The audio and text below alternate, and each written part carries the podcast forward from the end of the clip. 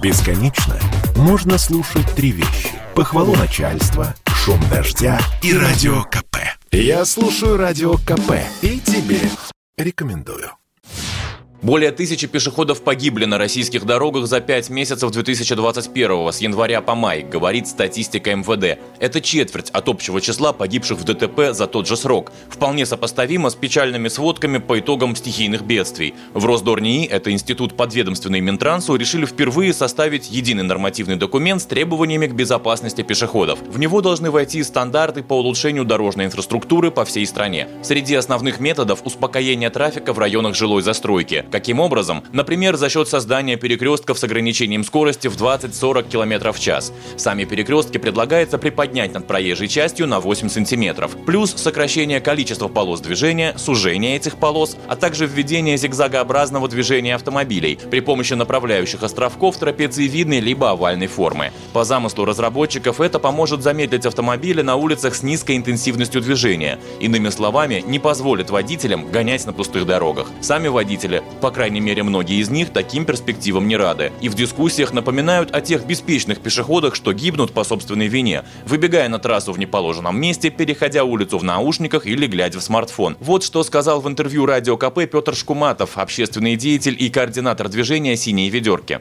Нет, эти люди не виноваты, объявляется в этом госте, и во всем виноваты автомобилисты. Автомобилистов ждет резкое сокращение парковочного пространства, особенно во дворах, резкое и неожиданное снижение скорости на абсолютно пустых участках дорог, где дороги переходят два пешехода в сутки до 70 км в час.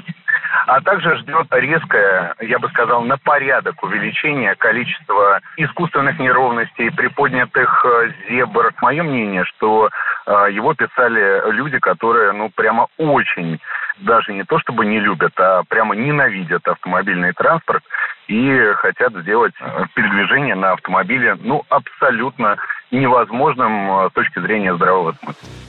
Урбанист, блогер, ведущий радио КП Илья Варламов считает иначе и утверждает, что предлагаемый Минтрансом ГОСТ неплох, но его недостаточно. О каких островках и приподнятых перекрестках может идти речь, пока в России действует нештрафуемый порог превышения скорости в 20 км в час. Приоритет в правах должен быть именно за пешеходами, сказал Варламов «Комсомольской правде». У нас каждый человек практически рождается пешеходом и пешеходом умирает. У каждого из нас там есть дети, которые ходят там в школу, гуляют, и они пешеходы. Есть там пожилые родственники, которые ходят там в магазин, ведут какую-то жизнь, и они пешеходы. Есть люди просто, которые не могут себе в автомобиль позволить. Во всех нормальных, почему отдается приоритет пешеходу? Да? Потому что пешеход такое это условное состояние человека, там, вне зависимости от его там достатка, возраста, так будут все пешеходы. Просто некоторые садятся за руль. И когда человек садится за руль, естественно, у него нет никакого приоритета. У него не может быть приоритет только по факту того, что он купил себе автомобиль. И город должен быть удобным для пешеходов, город должен быть безопасным для пешеходов. Что это ущемление прав, какие у него права?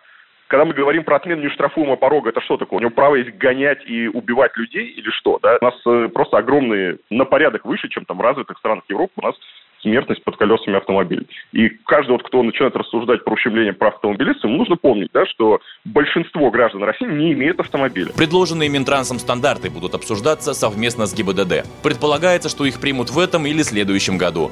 Василий Кондрашов, Радио КП sportkp.ru О спорте, как о жизни.